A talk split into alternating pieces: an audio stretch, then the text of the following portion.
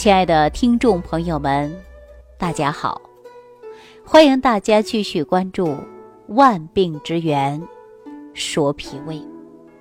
我为什么给大家讲《万病之源说脾胃》呢？因为从营养学的角度来讲啊，我们饮食太重要了。但无论吃的是五谷杂粮，还是蔬菜水果啊，它都是通过脾胃来转换和吸收的。如果说一个人的脾胃不好，吸收转换不行，那人体呀就会缺乏营养素，甚至呢还会造成一定的疾病。我们中医讲啊，万物的来源全靠大地之土，那人的脾胃啊。在五行之中，它也是属土的，为身体之本，所以想滋养全身呐，那脾胃必须要健壮，三餐呢要得以消化，这样身体呀才能自然得到安康。可是现在呀，我们物质生活呢极其优越，平时生活当中啊，我们也是吃的呀非常好。但是呢，有很多人并不在意自己饮食的习惯，啊，特别是经常暴饮暴食的，久而久之呢，就把自己的脾胃呀给损伤了。那人的吸收排泄功能啊，都会变得是越来越差，也是我们经常说的，按照现在西医所讲的，就是新陈代谢出了问题。那这新陈代谢一出了问题啊，人体的阴阳气血必定会出现的是不调，而且呢，长期以往啊，就会产生慢性疾病。所以呢，中医是这样讲的：说人体健康长寿，它与先天的肾有很大的关系；然而呢，与后天的脾胃功能虚弱呢，也是有关系的。并且呢，关系是非常重大，尤其呀是中老年人更应该注意的，就是养护好自己的脾胃了。常言道啊，说吃饭呢最好吃到八成饱啊，这是非常简单的道理，因为脾胃的消化都是消耗到气血的能量，吃的过饱呢就会。加重肠道的负担，而吃下去的食物啊，不能完全被吸收，只能会给脾胃带来严重的负担，影响气血的生化。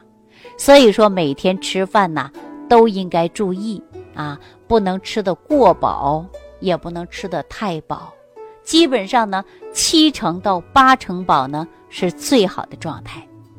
那我们每一天呢？吃饭，啊，一定要会吃，吃什么呢？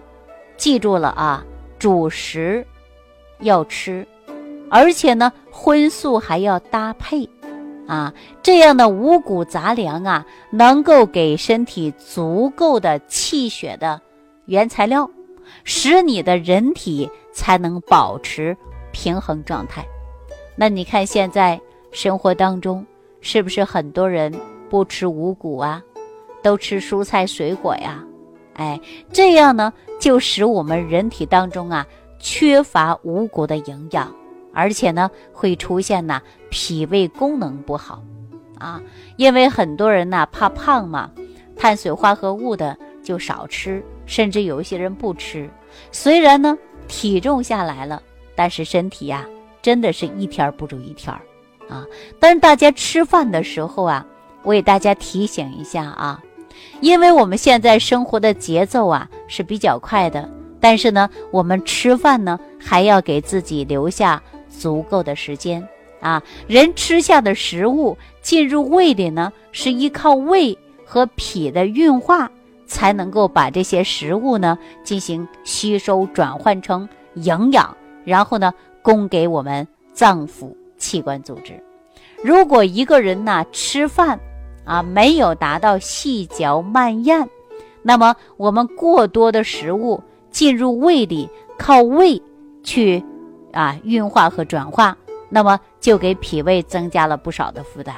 所以说呢，大家时间再紧，吃饭的时候呢，也不要狼吞虎咽啊。注意的呢就是营养搭配，这样呢有利于吸收。脾胃不好的人呢，一定要注意补充的就是健脾胃的食物。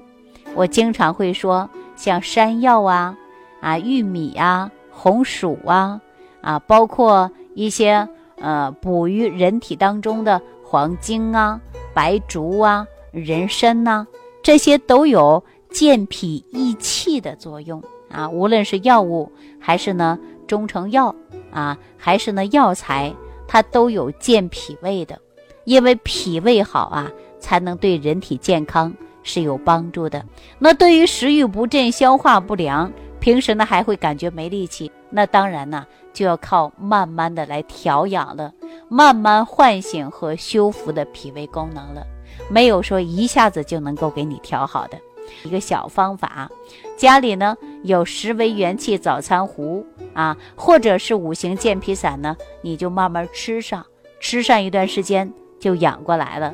另外呢，就是用大枣十枚啊，就十个大枣，再加上山药、莲子各十克，放点大米一起煮粥啊，早上呢和晚上啊进行吃，这样呢就有益气健脾的、补虚健身的功效啊。当然吃上几天呢。就可以慢慢有所好转的。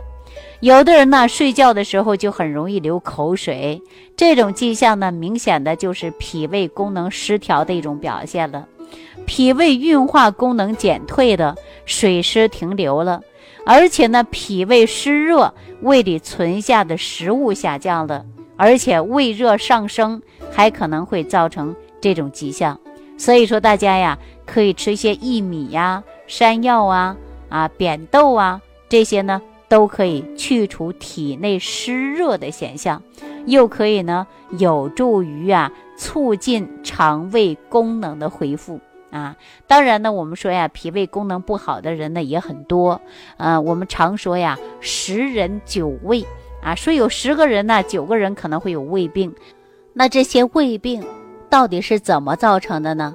当然就是我们后天因素。饮食结构不合理，或者是说各种辛辣刺激性的食物过多，而且呢，造成脾胃功能虚弱，慢性疾病产生的。所以说我这档节目啊，不止一次给大家提到脾胃的问题，我也真诚希望大家呢，一定要注重脾胃，养护好你的脾胃。您看这一段时间，就有很多人给我留言了。啊，很多人给我打电话，说的是什么呢？就是因为吃吃的不对啊，胃胀胃痛的，打嗝胀气的，大便不成形的，还有严重腹泻的啊，还有食物过敏的啊，什么现象的都有啊，还有大过年生病的啊，各种问题都有。我也跟大家说了，当一个人的脾胃功能不好，免疫能力啊，它就会下降。有个风吹草动啊，你可能就会感冒发烧了，是不是啊？所以说身体真的就是弱不禁风了，那怎么办呢？一定要提高自身的免疫能力，而且一日三餐呢要正常合理化，这样呢就有助于啊提高你自身的免疫能力。那我们说免疫能力低下的人就容易出现亚健康状态。所以说，一定要提高自身的免疫功能，有助于对抗外在的风寒湿邪，啊，引起我们身体不适应的现象。好了，今天的万病之源说脾胃呢，就跟大家聊到这儿了啊！感谢朋友的收听，我们下期节目当中继续跟大家讲万病之源说脾胃。感恩李老师的精彩讲解。如果想要联系李老师，您直接点击节目播放页下方标有“点击交流”字样的小黄条，就可以直接微信咨询您的问题。祝您健康，欢迎您继续收听。